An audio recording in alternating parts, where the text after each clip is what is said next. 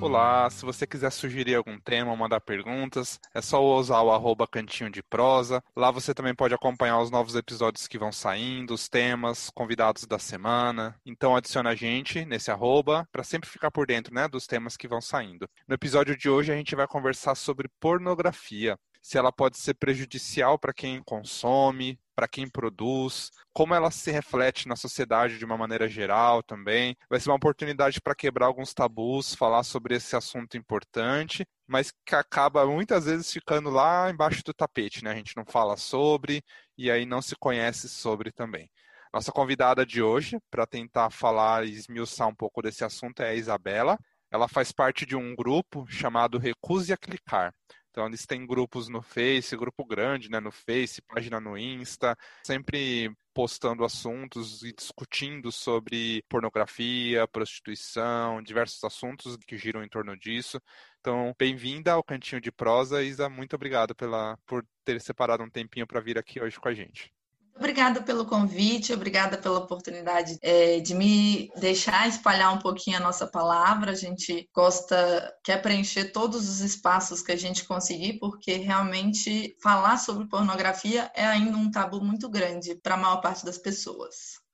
Então vamos falar hoje, tentar quebrar um pouquinho esse tabu, né?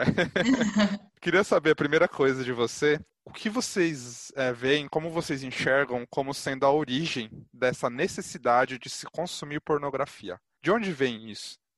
Assim, é, eu primeiro preciso fazer um disclaimer, né? É, eu sou formada em direito, eu sou advogada, eu vou estar falando sobre vários assuntos de sexualidade, coisas relacionadas à psiquiatria, neurologia. Então, assim, é importante deixar claro que a minha área é de humanas e, e tudo que eu, me, que eu falo aqui é baseado é, em no, no, nos anos que eu tenho pesquisando sobre isso e no meu ativismo em vários, vários é, artigos científicos.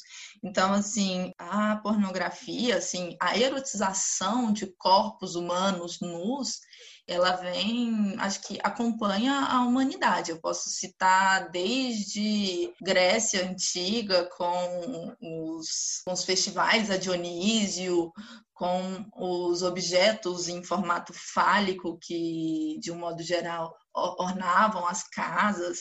Eu posso falar também do Kama Sutra, que, querendo ou não, também é uma forma de erotização, de sexualização, de, de falar sobre isso, né? É claro que depois que veio o, o cristianismo, principalmente aqui no, no, no nosso no Ocidente, as coisas elas tomaram uma proporção um pouco diferente, porque depois que a luxúria ela foi é, tida como um dos sete pecados capitais, é, a Inquisição acabou ficando em cima e esse assunto virou um tabu e, de certa forma, é até hoje, né? muitos e muitos anos depois, é que a, a, questão ela foi perdendo um pouquinho do tabu e a gente foi falando mais disso.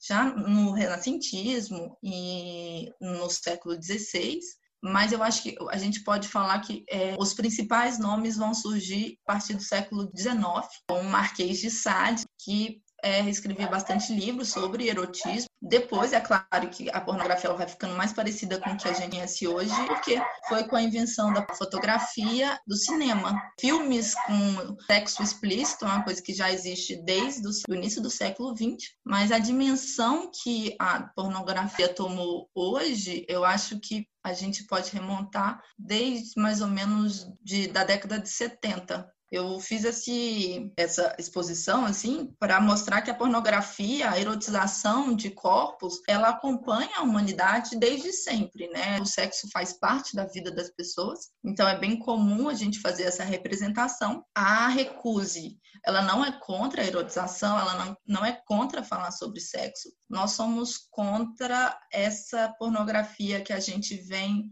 é, desde a década de 70 até os dias atuais, hoje ainda muito pior que na década de 70.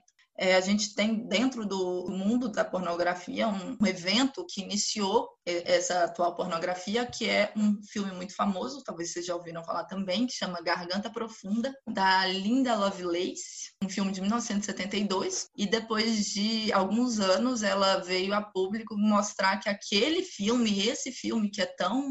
Ele foi uma, uma gravação do estupro que ela sofreu, porque nada daquilo estava realmente combinado. Então, assim, respondendo mais a pergunta, é, a, a, pornografia, a erotização, ela acompanha a humanidade desde sempre. É, eu acho que faz parte do, do ser humano essa, essa questão. O que acontece de diferente hoje é a proporção e a quantidade de estímulo que a gente vem dando. Sim, e você comentando isso, vem muito claro o quanto se confunde hoje em dia a erotizar, no sentido de ter conhecimento e falar sobre sexualidade é uma coisa, né? A sexualidade humana, como você comentou, está presente, é, faz parte da, da humanidade. E a outra coisa é, é a erotização no sentido da pornografia e desses estímulos todos que vão ficando cada vez mais profundos, né? Acho que você vai comentar bastante sobre isso. E acho que é isso que é importante já começar daí, né? Saber a diferença entre sexualidade de uma maneira saudável e a erotização no sentido pornográfico da coisa, né? São coisas bem diferentes, né, Isa? São, são. Assim, no, no português a gente é, tem um movimento muito. No Brasil a gente tem um movimento muito recente, assim, nesse sentido. Mas no inglês a gente, ele já tem um termo bem definido que faz essa diferença. A gente chama de sex positive que é justamente isso. Quando você é contra a pornografia, muita gente vai entender que nós somos contra sexo, que nós não gostamos de falar de sexo, que sexo é um tabu. E não é nada disso. A gente é a favor do sexo, a gente é a favor de uma sexualidade saudável. A gente é tão a favor disso que a gente é contra a pornografia, porque a pornografia deturpa o sexo, a pornografia destrói relacionamentos e a pornografia é, molda o cérebro para receber estímulos completamente não naturais. Então, assim, eu sou tão a favor do sexo que é, e da erotização normal do ser humano que eu sou completamente contra essa, essa, essa forma de expressão, né, que deturpa completamente o sexo. Então, assim, não tem nada a ver mesmo, assim, é ser contra ser anti-pornografia e é ser anti-sexo. São coisas totalmente diferentes. É verdade. Você foi comentando assim, me veio à mente, eu queria saber de você. Uh, você acha que o consumo de pornografia ele acaba sendo feito mais por quem não tem uma vida sexual ativa? Ou isso independe? Mesmo as pessoas que têm uma vida sexual ali presente, ativa, constante, acabam também consumindo pornografia em paralelo? Então, na verdade, é, a princípio, independe. A gente recebe muitos relatos principalmente de mulheres que sofrem problemas no casamento pelo excesso de consumo de pornografia. Ou seja, a, o parceiro estava ali com uma esposa, é, ele poderia ter sexo real, mas ele opta por sexo é, pela pornografia, que aquilo não é sexo, né? Aquilo é performance.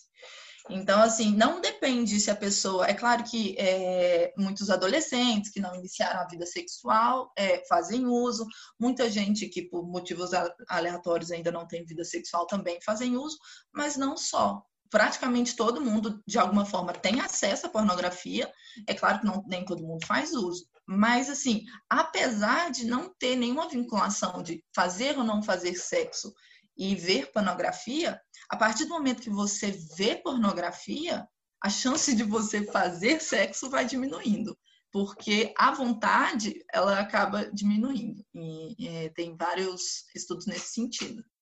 Ainda mais com o acesso que se tem hoje, né? Porque se você, você comentou aí lá do começo, não sei, década de 70, 80, 90, tinha lá aquela sessão da locadora, escondidinho, atrás das cortinas. Então existia toda aquela coisa do trabalho que dava para ter acesso a isso.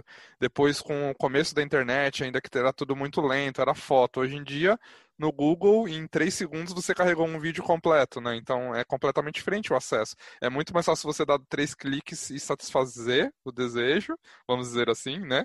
Do que você ter todo aquele ritual do acasalamento humano, né? É muito mais, é muito diferente, né? O, o caminho das duas coisas. Não, completamente. E assim, eu tenho uma percepção, assim, uma, uma, por conversar muito sobre isso, que as pessoas elas não têm noção do quão fácil é a pornografia hoje em dia.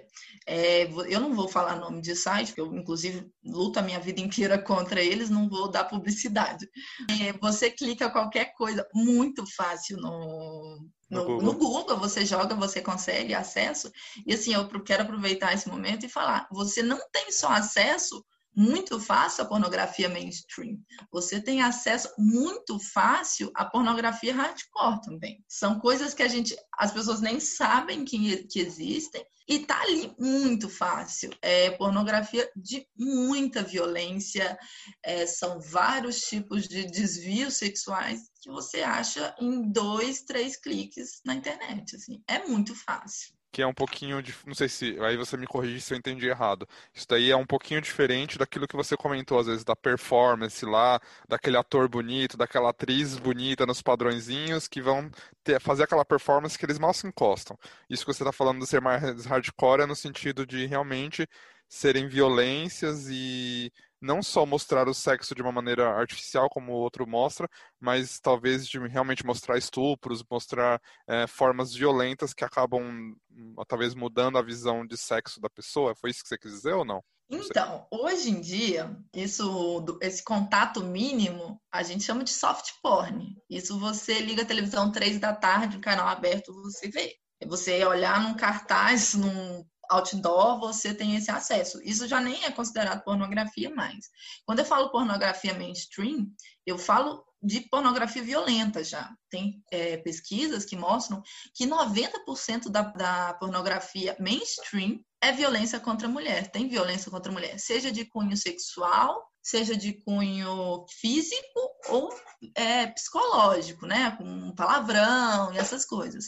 Quando eu falo pornografia hardcore, é pornografia é, com zoofilia, pedofilia, necrofilia, é, com uma série de fetiches que há, é, é, eu, eu, chego a duvidar que existe, porque são muito bizarros, assim, é coisa que eu tenho muita dificuldade de acreditar que existe, mas é muita bizarrice mesmo, é bem comum e bem fácil. Muito fácil. E é isso que exatamente o problema é isso também, né? Não só, mas também é estar tão acessível, né, para qualquer pessoa que usa um Google da vida. Né?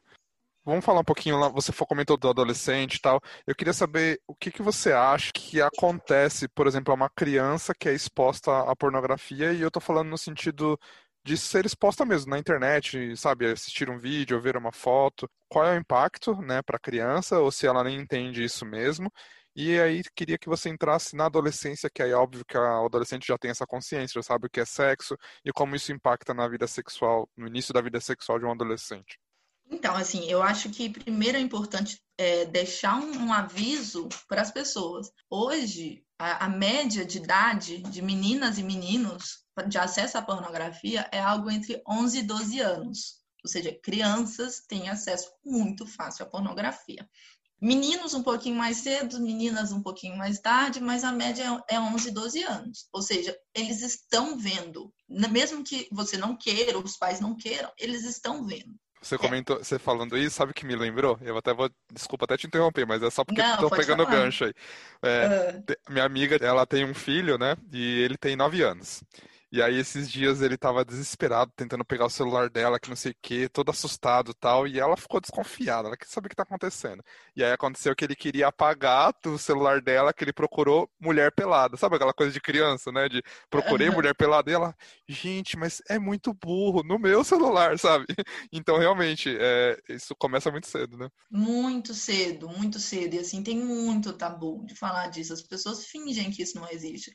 Só que praticamente todo mundo teve acesso à pornografia na vida e, é, sei lá, as pessoas gostam de fechar os olhos em relação a isso. Enfim, de todo modo, voltando para a sua pergunta, então, tendo, tendo claros que as crianças ela têm acesso a isso, é claro que umas pessoas mais, outras menos, né? É, a pornografia, ela ativa o sistema de recompensa do cérebro. É, você vê a pornografia, né? A pessoa vê a pornografia e o sistema de recompensa do cérebro vai, vai ter uma liberação de dopamina muito grande e isso vai gerar um prazer. Então, a tendência é você querer ver de novo para lhe dar mais prazer e né, é assim que funciona. É assim que funciona com todo mundo. Esse sistema de recompensa para crianças e para adolescentes, ele ainda está em fase de maturação.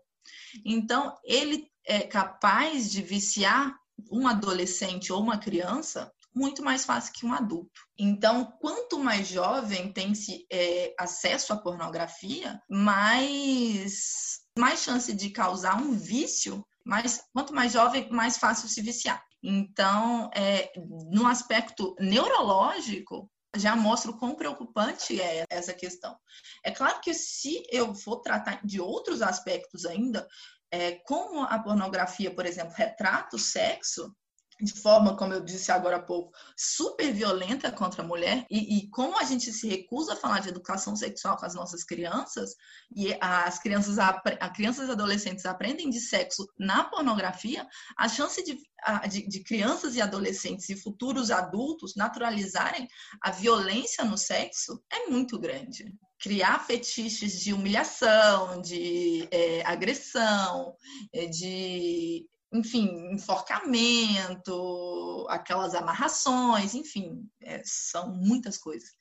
É, é, muito fácil, porque é aquilo ali que, que molda o, o, a, a, sexualidade das pessoas, é aquilo ali que as pessoas estão achando que é sexo. E crianças e adolescentes não têm acesso ao que é sexo de verdade em casa, ninguém fala sobre isso, e aquilo que eles estão vendo, então acaba que molda a sexualidade toda. Né? Então, é, não só no aspecto fisiológico a pornografia afeta, mas no aspecto cultural, social, né? A pessoa também se afeta bastante.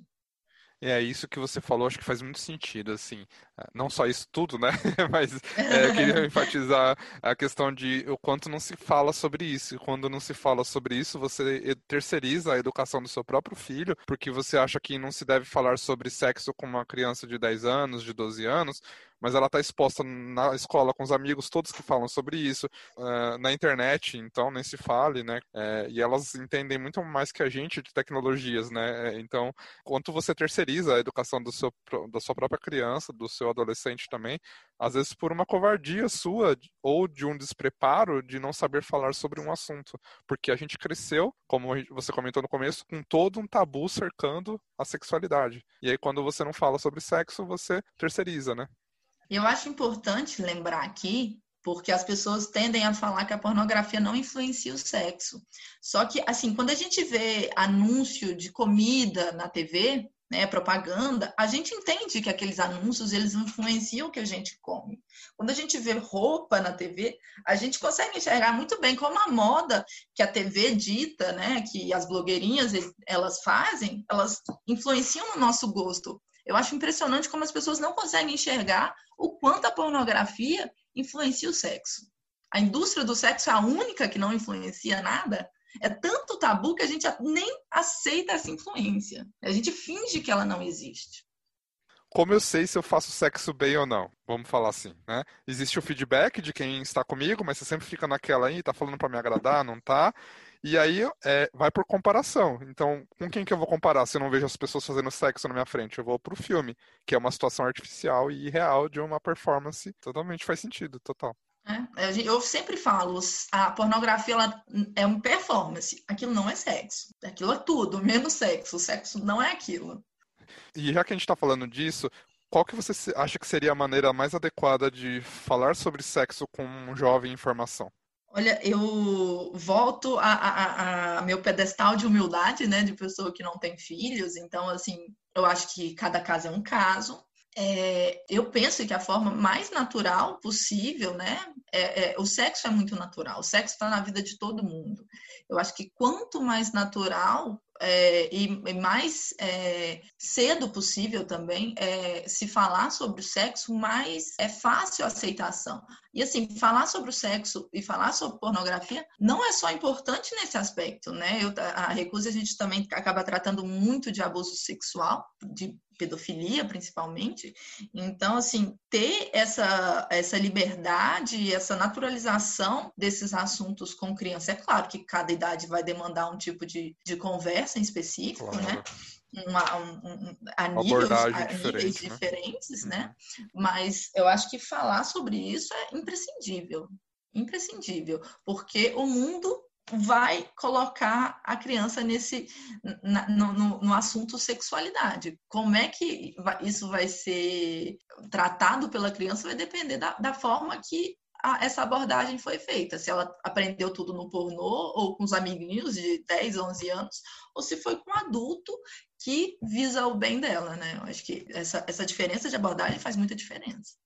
É, e isso que você comentou, acho que faz sentido não só para a forma como ela enxerga o pornô, mas também na forma como ela se proteger, né, da exposição. Exatamente. Eu vi que a página de vocês, a Recosia Clicar, postou até esses dias sobre o Instagram, né, o quanto as crianças acabam se expondo sem perceber e o quanto acabam.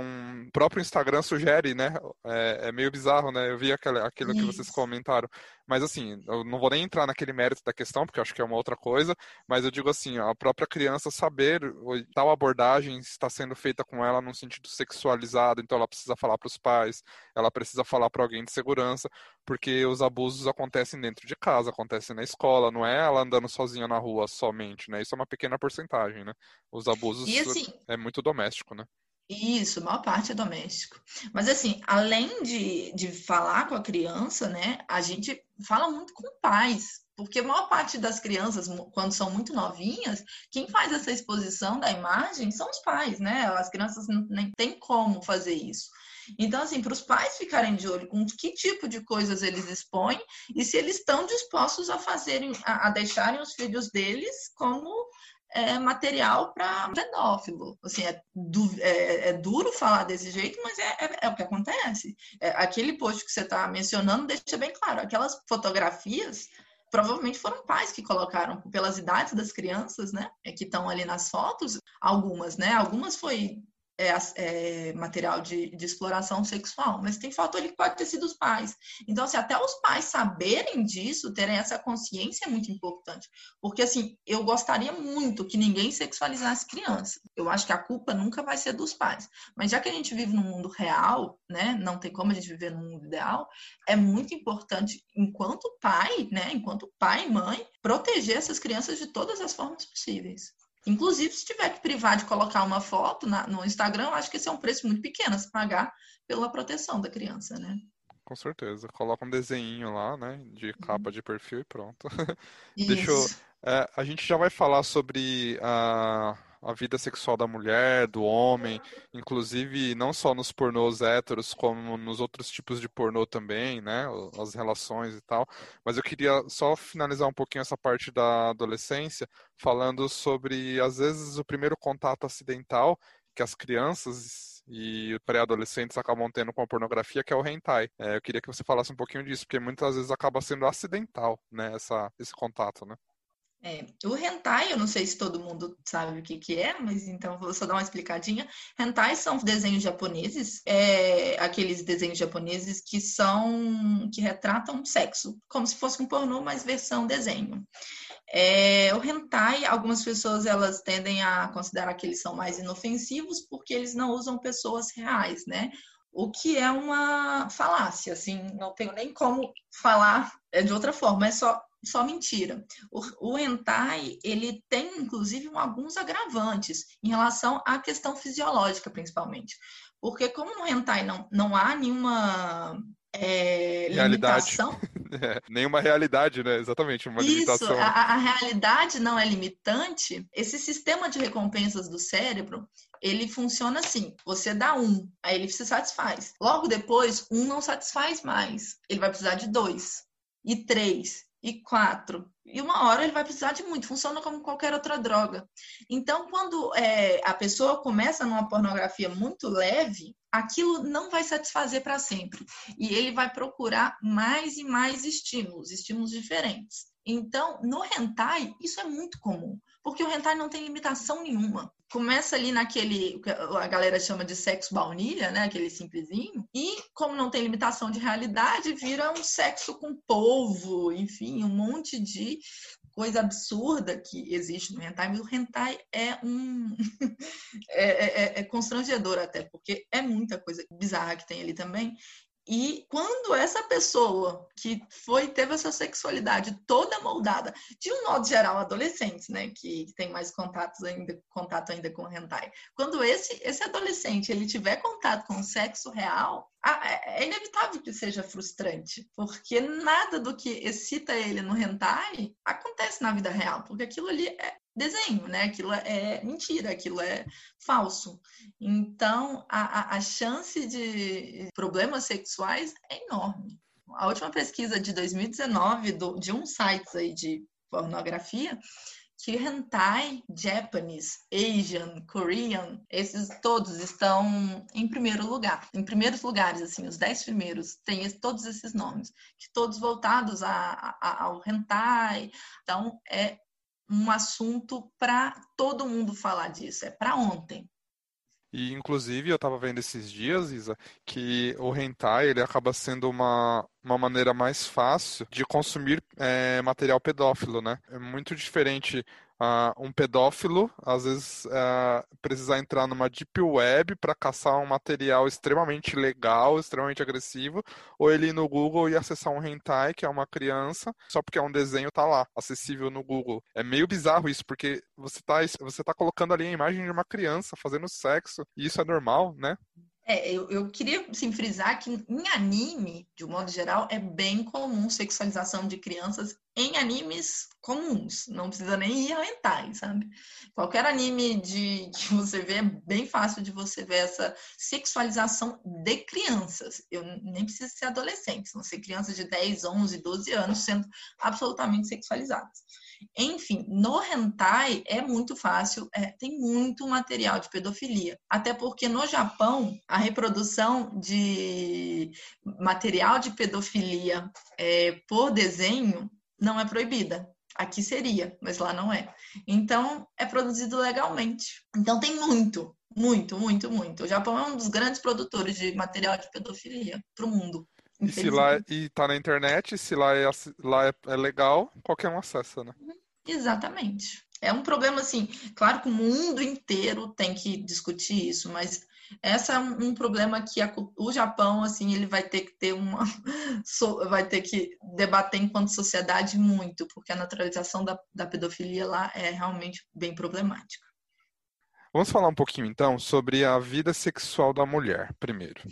Eu queria saber uh, de você o quanto a pornografia, Isa, acaba interferindo na performance sexual da mulher, na visão que ela tem de sexo, obviamente, mas na própria performance dela ali na hora. Porque eu acredito que deve mexer muito com a autoestima, né? De, por exemplo, você consome uma pornografia, você tem um ideal de corpo, de beleza, etc. E isso pode mexer muito com a autoestima dela, a sua relação com o corpo. E também mais no sentido psicológico, de às vezes de aceitar alguns comportamentos agressivos e humilhantes que ela não precisaria aceitar para satisfazer o parceiro e ela acaba naturalizando aquele tipo de comportamento, né? Como que você vê isso em relação à mulher, primeiro? Então, a pornografia ela deturpa completamente a visão de sexo para ambos os sexos, né? É, a pornografia mainstream que é aquela padrão, ela tem uma, uma ela é totalmente falocentrada né? ela totalmente voltada para homens. Em virtude disso, ela vai passar uma noção de sexo muito da mulher servir ao homem. Então, questões que são essenciais para o prazer feminino, prazer, prazer sexual feminino, elas são completamente desconsideradas, né? Por exemplo, preliminares, que, que na verdade não, na minha cabeça nem se chama preliminar, se chama sexo ainda, né? Porque não é porque não está tendo penetração que aquilo não é sexo. É, estimulação de clitóris, por exemplo, é, tem uma, uma, uma, uma, facilidade enorme no, no, squirting, né? Que é o, a ejaculação feminina, como se aquilo fosse acontecer a todo momento, isso como só há prazer se houver a ejaculação feminina, que são coisas completamente é, desassociadas, né? Pode-se ter prazer sem a mulher ejacular. E mais, assim, isso eu tô falando de um aspecto bem fisiológico. É claro que no aspecto psicológico vai ter uma série de influências. Por exemplo, como eu disse é, um pouco tempo atrás, 90% da, das cenas de pornô retratam algum tipo de violência contra a mulher. Então, se a gente naturaliza o sexo como violência contra a mulher, é claro que é, a, é, a mulher vai passar a achar excitantes comportamentos que é, são violentos. Então, vão ter esse, é, essa naturalização de abuso físico, abuso sexual, abuso psicológico no, no sexo. E, assim, isso para a pornografia mainstream. É claro que se você buscar mais fundo, é, vai haver a naturalização de muitos outros comportamentos, assim, essa, no aspecto sexual. É claro que no aspecto físico mesmo, né, da, da a pessoa como ela se vê, também sofre um problema, é, é, dá um problema muito grande Porque, por exemplo, as mulheres no filme pornô, elas vão ser sempre magras, com o corpo todo todo padrãozinho, vão estar sempre depiladas, vão vão ter o, o vão ser branquinhas, né, com a com as partes íntimas rosadas, que isso é qualquer pessoa que fala sobre pornografia cansou de ouvir isso. É, então, qualquer mulher que foge desse padrão, ela vai se sentir mal. Inclusive, é cientificamente comprovado que o uso de pornografia é, diminui a autoestima de homens e mulheres. Então, é, é, tem-se uma visão irreal do, do que é o corpo feminino, de fato, porque aquele corpo que a pornografia representa nem as próprias atrizes têm, porque aquilo ali é tudo ângulo, é, luz. Então, nem as atrizes têm aquele corpo. Aquela então... própria elasticidade da cena, aquela flexibilidade é irreal num, num sexo de verdade, né? É feita para fazer o ângulo, para fazer o take, né? Isso, são posições desconfortáveis, são. É, é por isso que eu falo, é, pornografia não é sexo, pornografia é pura performance. Então, tá voltado para o prazer de ninguém, né? Muito menos da mulher, muito menos da mulher. E aí eu sei que você queria falar de uma coisa bem polêmica, assim, sabe? Alguém me contou. Existe pornô feminista, Isa? É... pois é, então, assim, é, vão ter várias pessoas que defendem a existência dessa pornografia, é, como você já pode imaginar, não, eu não sou uma delas. Acho que sim, vão, é, o pornô, é, entre aspas, feminista, ele tem uma série de vantagens em relação à pornografia mainstream, com certeza, até pela, é, por mostrar outros tipos de corpos, né? É, mostra outros tipos de corpos, vão mostrar que mulheres adultas têm pelos, vão mostrar essas coisas. Então, assim, de fato, é, é, ela é um pouco menos problemática. Mas, é, primeiro as pessoas vêm falar que é, pornografia é feminista porque ela é feita e produzida por mulheres, e como se isso fosse impeditivo de haver exploração. E no caso, é, não é impeditivo, mulheres podem explorar mulheres. Então, não, isso por si só não invalida a exploração. E, de modo mais geral, todo essa, esse caso da, do aspecto fisiológico mesmo da pornografia, não é porque um pornô é dito feminista que ele não pode causar. Não é porque um pornô é feminista que o seu cérebro não vai ativar o, o sistema de recompensa. E não é porque o pornô é, tem o rótulo de feminista que em algum momento aquilo vai parar de funcionar e você vai ter que procurar outro tipo de estímulo. E você provavelmente não vai procurar mais estímulo no pornô feminista. Então você está criando usuários para pornografia mainstream e eventualmente para pornografia hardcore. E assim, eu posso também questionar muito a própria forma de produção da pornografia feminista, porque o que não falta são relatos de abuso em sets de filmagem, entre aspas, feministas. Então, assim, é, mesmo que se tirasse toda a, a problemática da indústria é, da pornografia comum, que não tira, mas mesmo se tirasse, é, a gente ainda pode questionar o aspecto fisiológico da pornografia e o aspecto da objetificação também, né? É, a pornografia, ela ensina a gente ter tesão, a gente ter prazer com a tela de computador num estímulo muito não natural. Na, na, na, natureza não existe esse excesso de estímulo sexual. Então, aquilo ali está moldando a sua sexualidade. A, a, supostamente, esse, esse, prazer sexual era para a gente ter em alguns momentos de sexo, não nessa facilidade muito grande de. É muito estímulo artificial de uma vez, né? Então, ela já foge de toda forma desse, desse, desse natural.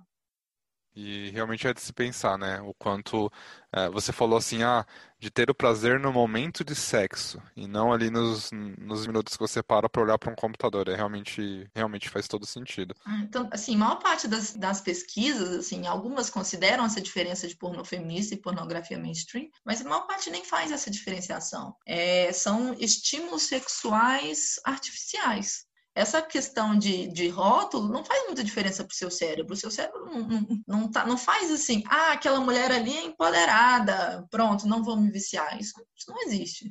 É... Talvez alívio de consciência, às vezes, de pensar, ah, esse daqui não está é. exploratório, mas como você mostrou já vários aspectos, existe sim a exploração, né? Existe o problema é, assim, também. que não, ah, o que não falta são relatos, assim, tem muitos, inclusive. É. Isa, vamos falar um pouquinho do homem agora. eu queria saber o quanto a gente falou da mulher um pouco, né, nas coisas que pode interferir na performance da mulher. E eu queria saber do homem, que é o maior consumidor da pornografia, né? A gente sabe e o quanto isso interfere na performance do homem, naquela questão às vezes da autoestima também, vamos falar, porque também acho que existe essa questão, né, da aquele padrão do homem que aparece num filme pornô, é, o quanto aquilo é exceção perto dos homens que existem, né? É, e também não só da questão da, da autoestima, mas às vezes da questão de performance também, aquele, aquela pressão de ter aquela performance que dura para sempre, daquele jeito, etc. E também indo para o lado da libido, dos estímulos, o quanto o pornô acaba atrapalhando ele a receber os estímulos e a direcionar a libido de uma forma correta com a parceira ou com o parceiro. É, mas eu queria saber tudo isso de você. Para o homem, qual que é o impacto? Então, é, primeiro vamos deixar bem claro uma coisa que você já falou, assim, o homem é, assim, de fato, o maior consumidor. É, pesquisas vêm recentemente falando do aumento de consumo de pornografia pela mulher. Algumas delas são bem questionáveis, até porque quem fornece esses dados são os próprios sites é, que produzem. Então, assim, é claro que eles vão tentar vender essa imagem de que, olha, até mulheres estão consumindo porque é bem progressista, olha como a gente está abrindo para várias pessoas, enfim. É, assim, a, a, maior especialista que eu conheço de antipornografia, que é a Gail Dimes, ela questiona bastante esses dados. Então, assim, claro que mulheres consomem, eu não estou nem questionando isso, mas assim, o quanto de fato mulheres consomem eu acho bem questionável. Enfim, então deixando bem claro que o homem é o grande é, usuário, e é por isso que é tão importante falar com homens sobre isso. É, os danos no, na performance masculina é, são milhões, assim, na performance sexual masculina mesmo. Primeiro porque a pornografia, ela passa um, uma, uma, visão de sexo completamente deturpada, eu vou falar isso sempre, é, porque primeiro aquilo não é sexo. Então, ele, os homens vão estar sempre muito voltados àquela performance. Então, aquela aquele coisa que devia ser um sexo, em que duas pessoas fazem, que duas pessoas estão interessadas, uma no prazer da outra, num momento de intimidade, ele simplesmente não existe. O homem está interessado em manter a ereção e gozar em todos os buracos possíveis e todas as posições possíveis, mas sem muito interesse na parceira. Então, o desempenho sexual do, do homem e o prazer feminino são coisas completamente desassociadas na pornografia, né? Além do consentimento, que também é uma coisa que não existe na pornografia. Mas, enfim, é, agora, no aspecto fisiológico, vamos lá. São muitos artigos, gente. Ó, eu vou falar de, de um, alguns aqui para vocês, que realmente é muito importante. Tem muita pesquisa sobre. É, um que se chama Os Danos da Saúde Pública pela Pornografia, o Cérebro, Disfunção Erétil e Violência Sexual, do doutor John Folbert. Eu não sei nem como que pronuncia. Mas, enfim, de 2017. Ele deixa bem claro o quanto é comum disfunção erétil em jovens por causa da pornografia. Ele deixa bem claro como é comum homens que consomem pornografia é, passarem a agressividade do pornô para a vida real. Essa questão que eu estava explicando de o cérebro se adaptar ao estímulo e querer cada vez mais, a pessoa tem que mudar de estímulo. Então, algumas pessoas vão partir para pornografia mais violenta, depois vão partir para pornografia infantil, vão partir para zoofilia. Bom, homens héteros, eu já vi muitos relatos assim, homens héteros partem para pornografia gay, porque simplesmente chega uma hora que a pornografia normal ela não serve mais, o estímulo precisa ser mudado. Então, essa série de como você precisa fazer essa essa mudança de estímulo, quando você encara uma parceira de verdade, né, ou um parceiro de verdade, o sexo real simplesmente não não gera estímulo porque você precisa de um sexo completamente acrobático, numa situação completamente aleatória para te gerar prazer. Então, tem disfunção erétil, vai ter retardamento de ejaculação ou ejaculação precoce, vai ter dificuldade na manutenção da ereção, é, já no aspecto psicológico, é bem comum ansiedade, depressão, é, impulsividade, agressividade. É claro que a questão do corpo masculino, o tamanho do pênis, a performance, isso afeta muito, principalmente se o, não for um homem branco padrão, porque a pornografia, era muito importante eu ter falado isso na questão feminina, ela é muito é, racializada, né? Existem o padrão, né, que é são homens e mulheres brancas, e tudo que foge disso é, fetichiza, é fetichizado. Então, tem muito fetiche, por exemplo, em cima do homem negro, que é visto como um ser animal bestializado, muito potente sexualmente. Tem a, o fetiche do asiático, que geralmente vai ser uma coisa mais passiva, enfim. São vários fetiches. Pessoas gordas, é... pessoas velhas, né? Tudo que foge do padrão, né? Muito. Ah, padrão da é, é, fetichização de mães. Nossa, e uma coisa que tem crescido muito, engraçado, por causa de Game of Thrones não sei se por causa do Game of Thrones, mas é, veio junto, por exemplo, a, a, pornografia de incesto, que são pais com filhas, é, irmãos com irmãs, principalmente, é, pais, é, tios com sobrinhos, enfim, a imaginação é o limite. Sabe, né? Você fala isso, é, eu acho tão bizarro, porque você pensa assim, gente, é um filme, são atores que estão ali, e a pessoa realmente abre aquele vídeo falando, ah, irmão com a irmã, sendo que, gente, são atores, é muito óbvio, e a pessoa abre só porque tem esse título, é bizarro, né? Não, abre muito. Assim, não, eu, eu falei em Game of Thrones, eu fui até um pouco, é, é, um pouco precipitada, né? Porque eu não posso falar que foi de fato, porque é, ciências sociais é tudo um pouco complicado de fazer essa associação, mas é um pouco alarmante como de fato aumentou muito desde que houve essa naturalização ali numa série muito popular. Então, se aumentou muito de lá para cá. É, voltando a falar de homens, assim, eu falei do aspectos fisiológico, né? Falei do aspecto social, e é claro que a forma como os homens vão tratar as mulheres a partir dessa, como você teve a sua sexualidade toda moldada, a forma que os homens vão tratar mulheres vai ser moldada também. Vai ter uma naturalização da violência masculina muito grande, né? Seja na forma é, na verbal, física ou sexual. E como eu estava falando mais cedo, não existe consentimento. Consentimento é uma coisa que passou longe da pornografia. Então é muito fácil um homem naturalizar. Ah, essa mulher falou não, mas é porque, na verdade, ela quer assim, porque é assim que eu vejo na, na, pornografia. É claro que a mulher que veio aqui na minha casa limpar a minha casa, ela quer transar comigo, porque é assim que acontece na pornografia. É claro que a amiga da minha irmã, de 15 anos, gosta de sexo, porque é assim que acontece na pornografia. Enfim, a gente vai naturalizando uma série de condutas absolutamente desviantes. Né? Isso né? tudo de uma que... forma inconsciente, né? Às vezes a pessoa ela, ela enxerga isso sem perceber. Isso. Na verdade, assim, aquilo não é real, mas ela tá enxergando ali e... um teor sexual que nem existe, mas isso. ela nem sabe por que, que ela tá pensando isso, né? É, é, é o que eu tava te falando. É claro, a gente, todo mundo considera óbvio que a indústria da comida interfere na alimentação, a indústria da, da roupa interfere no que a gente veste.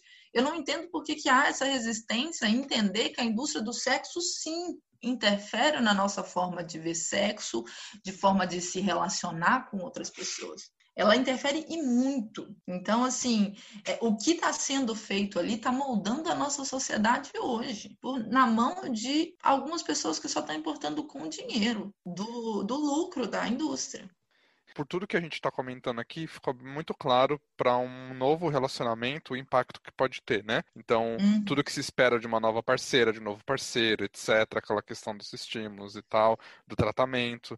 Mas eu queria saber, assim, num relacionamento de longo, mais longo, sabe? Aquelas pessoas que já estão casadas há muitos anos, estão muito tempo juntos, e aí acabam entrando na pornografia. Qual que é o impacto disso num relacionamento mais de longo prazo?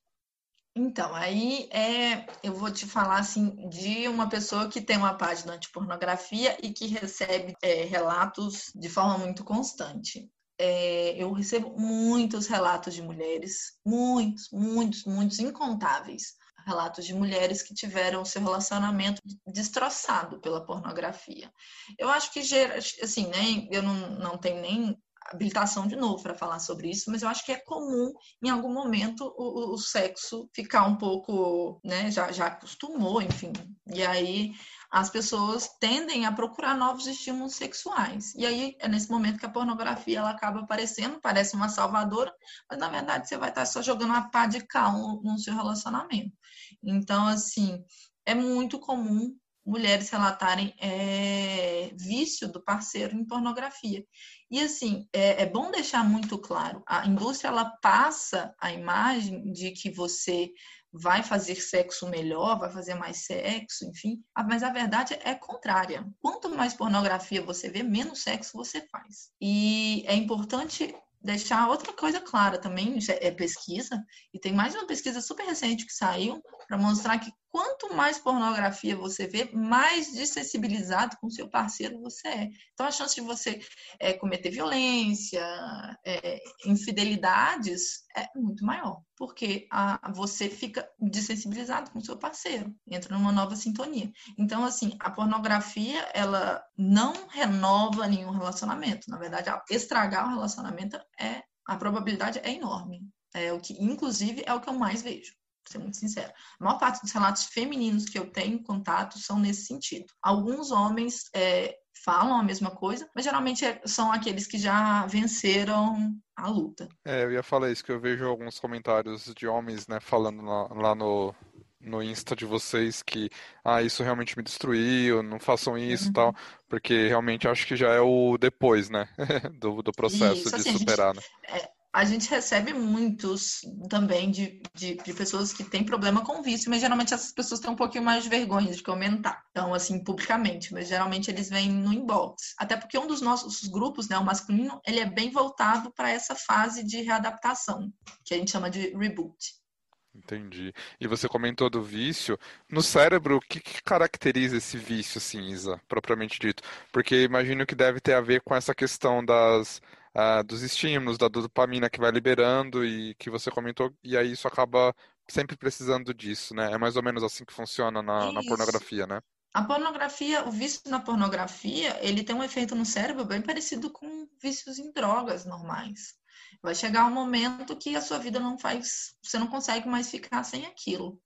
E aí, é, é, e tem aquela mesma sensação de abstinência e uma sensação que eu vejo muito, é muito comum, o como a pessoa se sente fracassada depois daquilo, se sente vazia, uhum. se sente pequena. Então, assim, os relatos que inclusive convido todo mundo ir na nossa página para ver, são muito tristes, assim, de pessoas que, assim, olha, eu, eu faço isso, mas depois que acaba, eu me sinto mal, eu me sinto lixo, eu me sinto pequeno. E que eu preciso de ajuda para sair disso, sabe? Os, os, pedidos de ajuda são muitos que a gente recebe.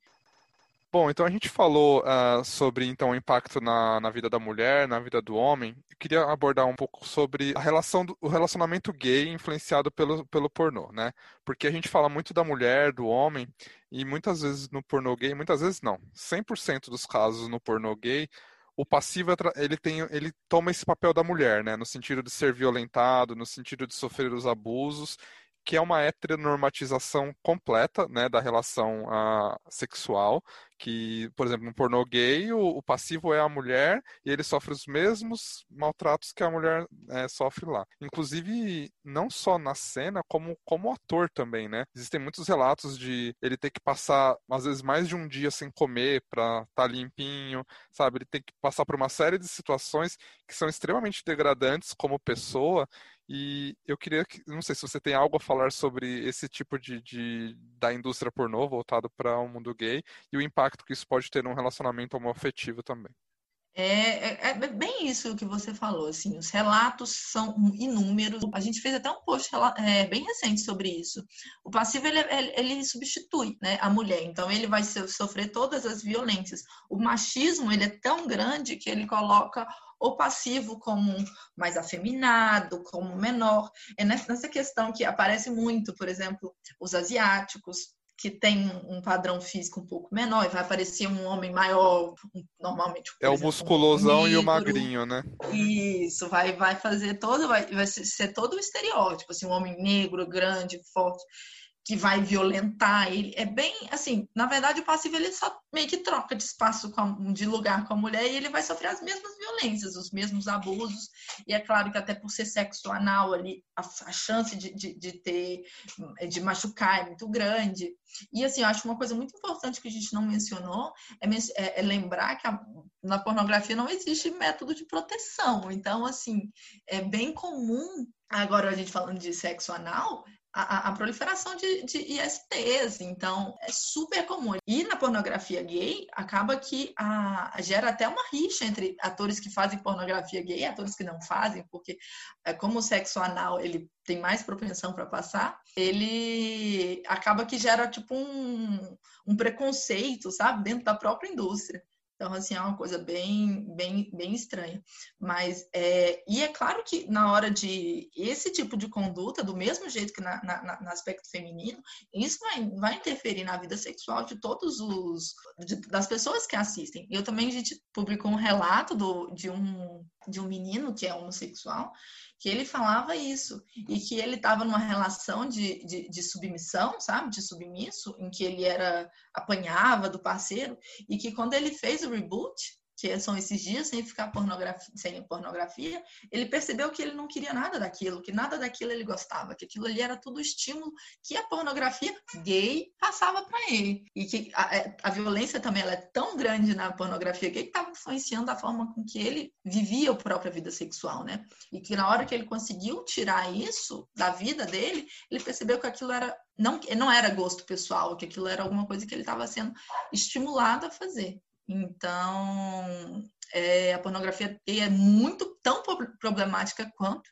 Eu queria aproveitar que a gente está no mês da visibilidade lésbica, em agosto, lembrar que a maior parte da pornografia lésbica não é feita para lésbicas, ela é feita de forma totalmente fetichizada para homens. Ah, então, com assim, nem nesse aspecto é, lésbicas têm nenhum tipo de visibilidade, praticamente. Então, assim, nem na pornografia. É, e, e, eu acho que tanto para um gay quanto para uma lésbica, uh, falando desses dois públicos, uh, acaba sendo um problema a mais, porque é muito mais difícil se um adolescente, um jovem hétero, já tem dificuldade de falar com os pais sobre relacionamento, sobre sexo e sobre esse tipo de coisa. Imagina um jovem que está tentando, uma jovem que está tentando ainda se entender e se aceitar e entender o que está acontecendo.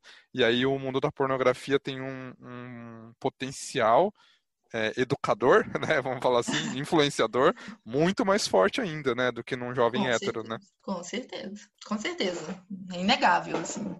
É, se você não fala sobre o assunto, você vai ter que aprender de alguma forma, né? É. Então, a chance de, de, de, moldar ou estragar a vida sexual de, de meninos e meninas homossexuais é muito grande. A gente já estourou o tempo um pouquinho, então eu queria abordar um último assunto, é, porque dá vontade de ficar falando horas, né? Porque tem muita coisa para militar, né? Sobre. Eu queria basicamente saber de você em relação à, à indústria do pornô, que você comentou algumas vezes aí. Quais são os bastidores da indústria do pornô, a realidade dos atores e das atrizes? Porque do jeito que a gente fala, parece que a gente demoniza lá o ator e a atriz, sendo que na verdade eles estão passando, às vezes eles estão expostos ou subjugados em algumas situações. Enfim, é, to, é toda uma indústria, é todo um, é muito maior do que eles, isso tudo, né? Eu queria saber, assim, qual é a realidade deles e o que, que essa indústria movimenta, quais são os bastidores do pornô. A indústria pornográfica ela é maior do que, ela movimenta muito mais dinheiro e ela é bem maior que, por exemplo, Hollywood. Então, para você ter uma noção é do tamanho, é muito grande e é muito dinheiro envolvido. A maior parte do dinheiro vai ficar com o produtor, afora uma ou outra atriz de sucesso que sai, né, que vai ficar muito famosa, a maior parte continua na miséria. Um, caso, um exemplo clássico disso é a Mia Khalifa, que é provavelmente a atriz mais famosa, que ganhou, sei lá, 30 mil dólares com todos os filmes que ela fez, sendo que provavelmente ela deu lucro de mais de, de mais de milhão. Então, de muito mais que milhão. Então, assim, a verdade é que as atrizes, elas, e atores provavelmente, mas mais atrizes, elas são é, vítimas de todos os tipos de violência em sets, são inúmeros os casos de violência, de estupro, de violência de drogas, porque as cenas são tão pesadas que elas são drogadas durante as cenas. É, os estu... caso de estupro é o que mais tem em set de filmagem de filme pornô. É, as atrizes dificilmente elas falam disso quando elas estão na indústria, mas é só sair que falam muito. Então, assim, casos de estupro, de abuso sexual, de abuso físico, abuso psicológico são muito comuns. A, a maior parte dessas atrizes, elas são pessoas que vieram das classes mais baixas, estão ali porque apareceu essa oportunidade de ganhar dinheiro e vão sair dali pobres e com certeza com problemas psicológicos depois. Que acontece com a maioria, vão sair dali sem dinheiro, porque é um mito que elas viram milionárias e blá blá blá, como eu disse, é uma ou outra que vai acontecer isso, a grande maioria não, não passa por isso. Elas não têm nenhum direito de nenhum tipo, obviamente, e além de você, a, expectativa de vida de uma atriz pornô é muito mais baixa, mas muito mais baixa mesmo. A, a, possibilidade de desenvolver vício em droga, em álcool, é gigante por causa das condições, por causa da pressão. É bem comum pessoas que são envolvidas na indústria pornô, bem comum mesmo ter sido vítima de violência sexual na infância. Então, é essa naturalização da violência, esse sentimento de que já não vale muita coisa já pode acontecer qualquer coisa, é bem comum na, nas atrizes e atores. Então, assim, é, as pessoas perguntam, mas por que, que ela se sujeita àquilo? Aí você vai olhar atrás na vida delas, assim, não dá para falar que são todas, claro, mas claro, lógico. tem muitas que passaram por isso. A gente tem uma atriz, ex-atriz pornô, que faz, é, é, tá, tá hoje na luta anti-pornografia, que é a Vanessa Daniele, que está no Barbaridade Nerd, inclusive recomendo muito, que ela deixa bem claro isso. Como é, são essas coisas. E ela fala isso mesmo, como ela não ficou rica, como as coisas são muito mal feitas, como ela vai mostrando os podres da, da, indústria. Isso que você comentou do abuso na infância, por exemplo, é uma coisa que eu já vi muitos relatos, principalmente em relação aos atores porque vamos falar assim, o abuso sexual numa criança é muito é muito senso comum do quanto é grave, do quanto é impactante uma menina sofrer abuso tal, mas não se fala do outro lado, né, de um menino, porque não é abuso porque é um menino, né?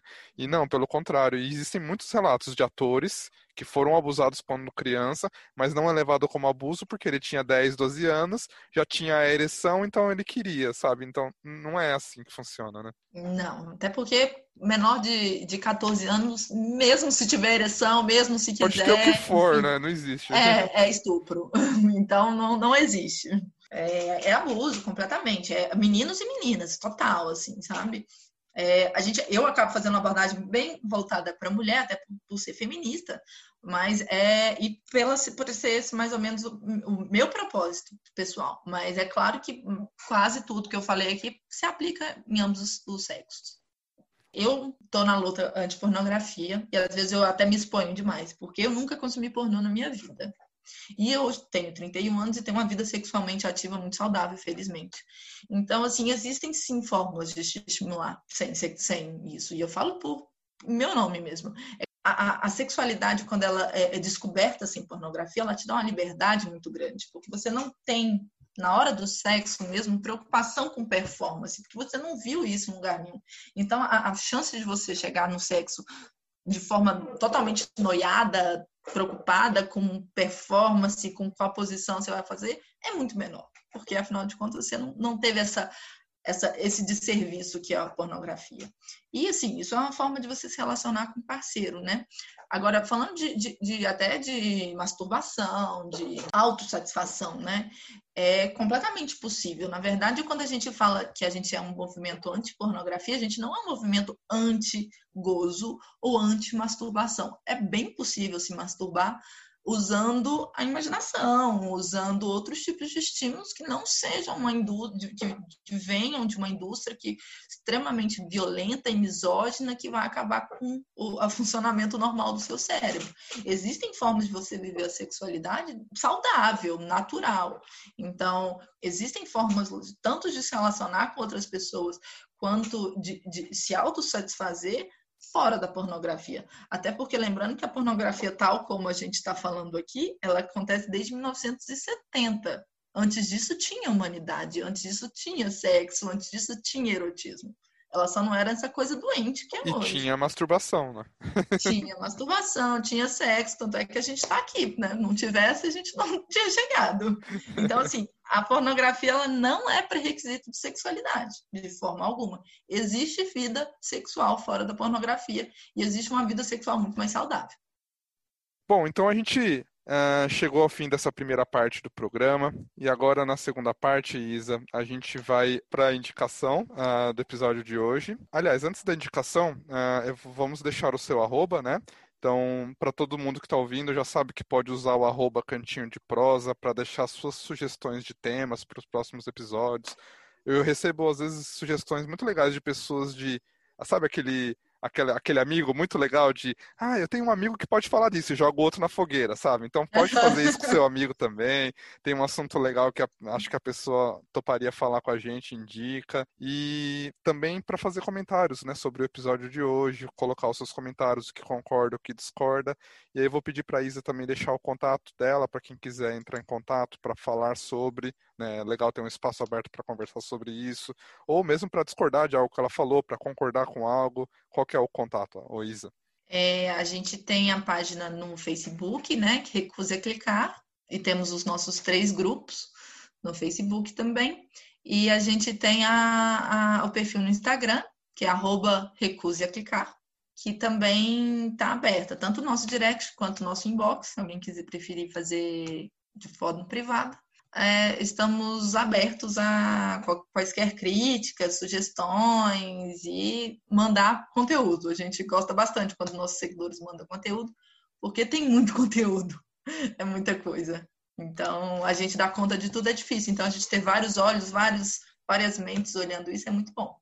Sim, legal, até porque é uma construção, um caminho conjunto, né? Social, um grupo total. que vai crescendo e evoluindo, né? Com certeza. Isso, total. É uma, uma, uma, nosso objetivo é conscientização. Então, uhum. assim, só curtidor não adianta, a gente precisa de aliados. Falou tudo. Isa, vou pedir agora a sua indicação do episódio de hoje. Então, espaço para você deixar algum livro, algum podcast, algum canal do YouTube, algum arroba, algo que você recomende para as pessoas eu vou, vou ser, assim, eu tenho várias coisas na minha vida que eu gosto, mas eu vou aproveitar o espaço para divulgar o trabalho de mais pessoas que falam sobre pornografia. É, eu queria falar primeiro da mais perfeita mulher desse mundo, que é a Gayle Dines, que eu já citei ela algumas vezes aqui. Ela é uma, uma, das maiores, eu acho que é a maior hoje ativista anti-pornografia. Ela é inglesa, mas mora nos Estados Unidos. E ela tem um livro que é uma obra-prima, chama Pornland. E ela faz, a, a, ela desenvolve a teoria dela que a gente, que eu falei muito aqui, que é a pornificação da cultura. É muito bom, só que infelizmente só tem em inglês. Não, não, nunca vi tradução. É, vou fazer é, falar também da, da própria Vanessa Daniele, que é essa ex-atriz pornô, que hoje é uma ativista anti-pornografia. Ela tem um, um, um, perfil no Facebook, não aliás, desculpa, no Instagram, que é Barbaridade Nerd, e lá ela fala muito da vida dela, e ela faz muita live, e ela tá jogando bem a real como é que é a indústria pornográfica brasileira, que a gente acaba sabendo muito da gringa, né? Mas ela tem uma atriz aqui que foi muito famosa na época que ela estava fazendo filmes, jogando a real como a indústria brasileira também é ruim. É, quero falar também do QG Feminista, que é uma página feminista que é muito contra a pornografia e lá elas tratam de vários outros temas, mas também fala da pornografia, então tem muito texto bacana lá. Eu recomendo bastante. Tem o Feminismo com Classe também, que é um perfil também mais amplo, mas vai falar muito sobre antipornografia, conteúdos muito bons. E eu quero falar só mais um, que é um, um perfil que chama Chega de Pornografia, do Instagram. É um rapaz que é um ex-viciado em pornô e ele fez a página como uma forma de se livrar. E ele, como é um homem que teve um problema com pornografia, ele vai focar mais no aspecto fisiológico, só que ele é super consciente, ele vai atrás de, de pesquisas e ele não faz uma abordagem muito misógina que algumas páginas de NoFap fazem. Então, assim, eu indico muito para uma visão bem fisiológica, mesmo dos aspectos físicos que a pornografia tem. E a grande parte dos artigos que eu falo, ele que me passa, porque ele é bem mais focado nessa parte do que eu, eu acabo indo mais para a parte sociológica. Então, assim, se alguém tiver dúvida do que eu falei aqui, duvidado das coisas que eu falei, é só procurar na página, no perfil dele, que tá tudo bem explicadinho lá, porque ele pega os, os arquivos, os artigos em inglês e traduz e mostra de um jeito bem simples para todo mundo entender.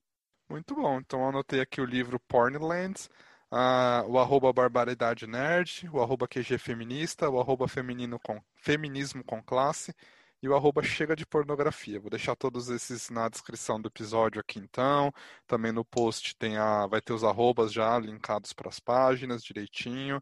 E agora Senhora Isa, nós vamos chegar à última pergunta do programa, no nosso quadro Sentido da Vida. Então, nesse quadro, eu vou fazer uma pergunta completamente aleatória para você filosofar um pouquinho para a gente, terminar o programa lá no Alto Astral. eu queria saber, Isa, porque é importante, né? Eu acho que eu adoro militar, adoro assuntos que trazem conscientização, mas eu adoro uma energia boa também. Então é bom a gente terminar o programa com uma energia boa, sempre, né?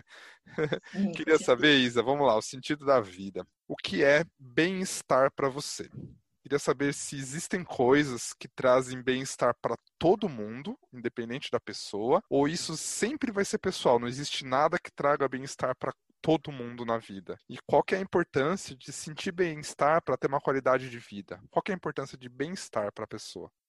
Vamos ver. Então, eu acho que, para mim, o bem-estar ele, ele é multifacetado, né? Então, vão ter aspectos do bem-estar que eu imagino que sejam comuns a todo mundo, né? Eu acho que a partir desse, saindo desse aspecto físico, bem-estar psicológico, bem-estar emocional, isso já é bem, bem particular de, de cada ser humano. Eu falo isso bem enquanto militante mesmo, porque eu lido diariamente com com abuso sexual infantil, eu vejo isso o tempo todo, o tempo todo recebendo denúncia, é muita informação pesada, é muito drama, e eu vou estar sendo muito hipócrita de falar que isso me causa bem-estar, porque não causa, obviamente, eu não fico feliz de fazer isso, mas poder agir contra isso me dá o bem-estar.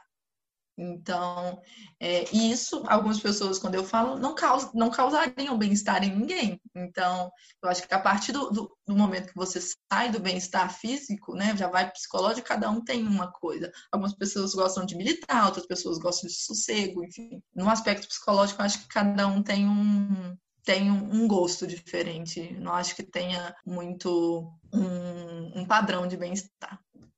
Muito bom. Então, vamos terminando o programa de hoje, Isa. Muito obrigado pela sua presença aqui hoje, por trazer um pouquinho do conteúdo do Recuse a Clicar, por trazer esses conhecimentos todos, por trazer todo essa, esse material a se pensar, a se refletir e trazer essa discussão. Como a gente falou, é importante falar para se educar da forma correta. Então, muito obrigado pelo seu tempo, por tudo que você trouxe aqui para a gente hoje, Isa.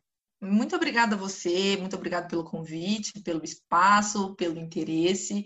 E a gente tenta tratar com mais responsabilidade possível. E eu tenho muito carinho pelo meu trabalho. Eu queria muito que vocês conhecessem, porque é bem legal.